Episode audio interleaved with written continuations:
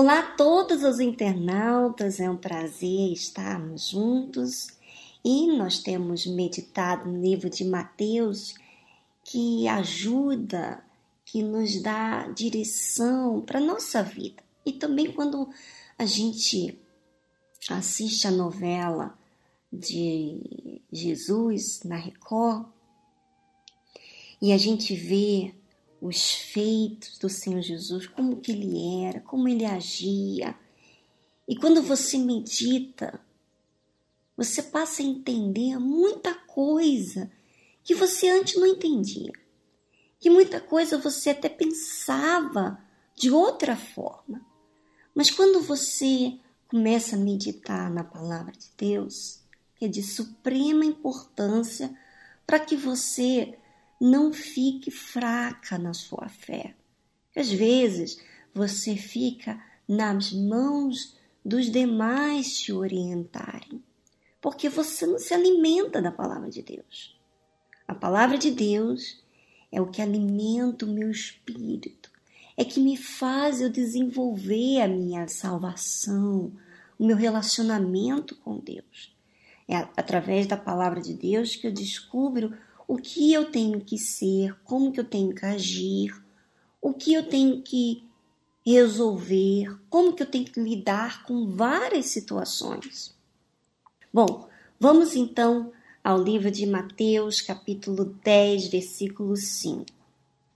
Diz assim: Jesus enviou estes doze e lhes ordenou, dizendo: Não ireis pelo caminho dos gentios nem entrareis em cidades samaritanas. Mas ide ante as ovelhas perdidas da casa de Israel.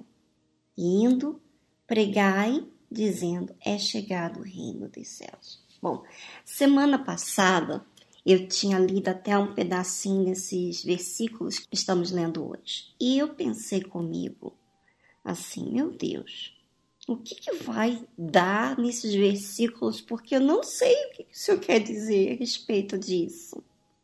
Você sabe, minha amiga, que a leitura, a meditação na palavra de Deus requer toda a minha atenção. Então eu não posso fazer com ansiedade, eu tenho que estar despreocupada, sem uma imposição de tempo, eu venha dedicar esse tempo entre eu e Deus. E hoje, lendo esses versículos, me chamou muita atenção. Está escrito aqui, né, que Jesus enviou esses doze e lhes ordenou, dizendo: Não ireis pelos caminhos dos gentios, nem entrareis em cidades samaritanas. Que isso, gente? Quer dizer que Deus faz acepção de pessoas? Quer dizer que não ir até os gentios? Jesus falou para os doze não irem até os gentios, nem para os samaritanos? Será que Jesus estava fazendo acepção de pessoas? Não. Então, o que, que Jesus está querendo dizer? O seguinte: Deus, Ele é maravilhoso, Ele é lindo, Ele tem consideração pelos seus. Quando você tem consideração, você tem cuidado, você serve, mesmo que você não receba algo em troca. E Jesus, como diz aqui, ele orientou os doze discípulos, falando para eles irem, mas ide antes as ovelhas perdidas da casa de Israel. Olha só, essas ovelhas perdidas da casa de Israel simboliza o altar reconstruir o altar. Essas pessoas que estão dentro da igreja e que estão perdidas. Perdida como? Estão cheias de mágoas, estão cheias de peso do passado, do que viveu, cheia de incredulidade, cheia de problemas. E mesmo conhecendo o que Deus fez no passado, essa casa de Israel, esse povo sabia os feitos de Deus, mas estavam ali desacreditados. Havia os sacerdotes, havia os sumos sacerdotes, havia os fariseus, havia os escribas. E esses escribas, esses fariseus, esses sacerdotes, esses sumos sacerdotes, não estava resolvendo a situação do povo de Israel. Foi por isso que Deus, na sua infinita misericórdia, enviou o seu único filho para vir e apresentar para mim e para você ele pessoalmente. Ele quis servir a nós pessoalmente. Ele quis mostrar a referência de quem ele é, que ele é misericordioso, que ele está apto para salvar aqueles que querem independente dos problemas, do que foi, do que aconteceu, do pecado. Então, você vê essa figura, você vê esse perfil no Senhor Jesus. Quando você está assistindo a novela e quando você está meditando no Evangelho, você vê esse perfil de Deus. E ele enviou esse, os seus doze discípulos a essas ovelhas perdidas. Quer dizer, ele está querendo primeiro reconstruir o altar do que foi corrompido pelos religiosos que não passavam vida, que não tinha nada para dar. Aí está a importância, minha amiga, de você ser um seguidor de Cristo sem ser religioso. Olha como é importante, porque se você se torna um religioso, as pessoas à sua volta vão continuar perdidas porque você não é um exemplo. A sua vida não fala. Você não reconstruiu o seu altar, quer dizer, o seu relacionamento com Deus, porque construir o nosso altar com Deus, reconstruir é justamente o relacionamento que deixou ser contaminado com os maus olhos, com a incredulidade, com a dúvida, às vezes até por causa de você não ter sido respondida na hora que você queria, você não, não acredita mais. Então, esse relacionamento com Deus, às vezes fica contaminado, você destrói esse relacionamento. Você já não tem tempo para falar com Deus, para você expor a sua verdade, a sua realidade, os seus fatos que estão acontecendo. Você não se desnuda espiritualmente falando diante de Deus. Você vive amargurada, triste, nervosa, guardando problemas dentro de você, sentimentos dentro de você, sem expor e pedir ajuda a Deus. Quer dizer, você não se sente nem injusta com seus erros. Você sente que Deus é injusto para com você, porque você vai na igreja, você dá o seu dízimo, você dá a sua oferta, mas você faz aquela oração religiosa, você não fala o que está dentro de você, você não participa a Deus do que você é, quer dizer, você se faz uma pessoa artificial, quando você vai se comunicar com Deus, ou você fala daquilo que você está acostumada a falar, como os religiosos gostam de falar, aquelas tipos de orações repetitivas, porque oração repetitiva, vamos dizer, vamos falar sério, minha amiga, não fala o que está acontecendo dentro de você. Agora, quando você fala que está dentro de você, às vezes você pode orar, por exemplo, até o Pai Nosso e você fazer uma oração repetitiva, orando o Pai Nosso, ou você pode fazer a oração do Pai Nosso falando e expressando cada frase que você expõe para Deus. Então, quando eu vou, por exemplo, falar com Deus e falo e oro essa oração do Pai Nosso, eu oro bem devagar, expressando para Deus e lembrando, porque eu já meditei e falamos aqui no blog sobre a oração do Pai Nosso, e eu lembro de cada palavra que eu li. e de cada coisa que significa, do que eu estou falando para Deus. Quer dizer, a oração com Deus, essa reconstrução desse altar, eu tenho que falar pensando em tudo que eu estou falando. Quer dizer, o que eu estou pensando e falando tem a ver com aquilo que está dentro da minha intenção para com Deus. Isso é verdadeiro. Então, quando você reconstrói o altar, minha amiga, você está fazendo a coisa mais importante para Deus.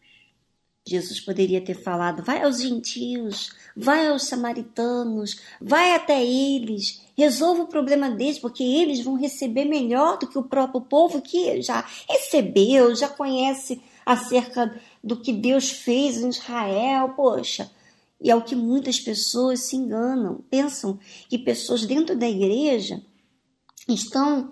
Ah, ela recebeu a mesma oportunidade que eu recebi, mas Jesus mandou, falou os discípulos: ide ante as ovelhas perdidas da casa de Israel. Pessoas que deixaram de construir esse altar, esse relacionamento com Deus, para construir altares para Baal, para o diabo. E olha que interessante que Jesus fala. E indo pregai dizendo: é chegado o reino dos céus. Olha só, que Deus lindo, que Deus puro, que Deus surpreendente, onisciente, onipotente. Quer dizer, que Deus maravilhoso, misericordioso, que quer dar chance a você, minha amiga, que de repente você está na igreja e você é aquela pessoa que eu descrevi aqui agora, que fala palavras repetitivas, está cansada de ir na reunião, está cansada de ouvir a respeito, de repente, de estar tá ouvindo as mesmas coisas. Você vê as coisas como um peso, como agradar a Deus é um peso para você. Sabe por quê, minha amiga? Porque você é essa pessoa, essa ovelha perdida da casa de Israel. Você já conheceu a verdade, mas você se afastou por conta dos seus sentimentos, você priorizou os seus sentimentos, você guardou não a palavra de Deus, você guardou o que você viveu, o seu trauma, o que você viveu dentro da igreja. Você guardou as palavras de pessoas que estavam na igreja, na obra de Deus. Você se sentiu ferida, de repente você é essa pessoa perdida da casa de Israel. E Jesus quer falar para você, minha amiga, é chegado o reino dos céus. Olha, você que está perdida, você que quer mudar, você você está com todas essas características horríveis, mas lá no fundo você não não reconhecia, você não via isso.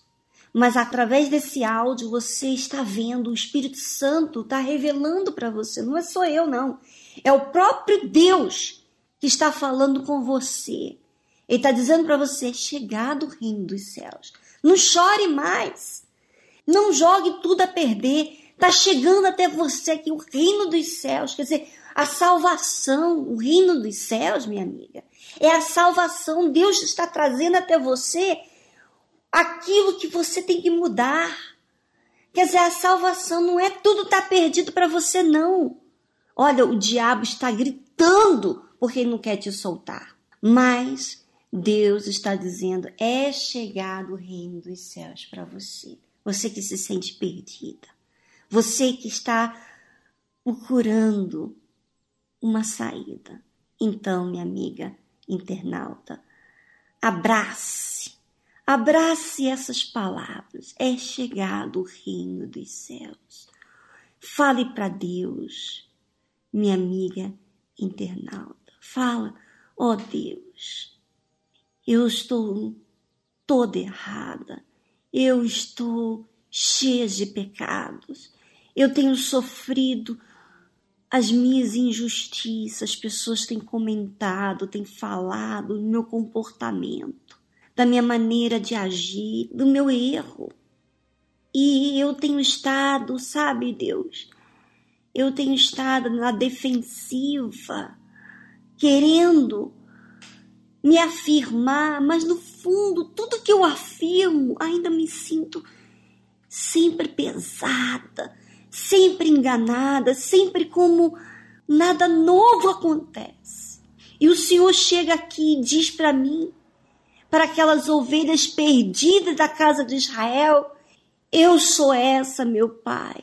Você diz para Deus aí agora: Senhor, o Senhor disse que é chegado o reino dos céus, então eu quero eu quero essa salvação. Salva-me agora, meu Pai. Eu não posso mais um minuto, um segundo continuar dessa forma. Eu não sei como mudar. Eu não sei como agir de forma diferente. Eu não sei, mas eu te peço agora com gritos e gemidos, porque assim está a minha alma diante de ti. Eu tenho vivido um inferno inferno. Eu tenho ido para a igreja, eu tenho dado o meu dízimo, meu oferta, tenho feito isso, evangelizado, tentado ajudar outros, quando eu mesmo estou sofrendo, quando eu mesmo estou perdida, quando eu mesmo alimento dúvidas, incredulidades malícia, maus olhos. Meu Deus, eu não quero mais essa injustiça. Eu quero que isso seja arrancado aqui agora. Em nome do Senhor Jesus. Você fala assim com Deus.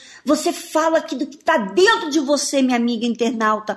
E Deus te ouve e traz para você agora essa paz, essa alegria. Porque hoje houve salvação na sua vida. Minha amiga internauta, seja livre. Deus é com você.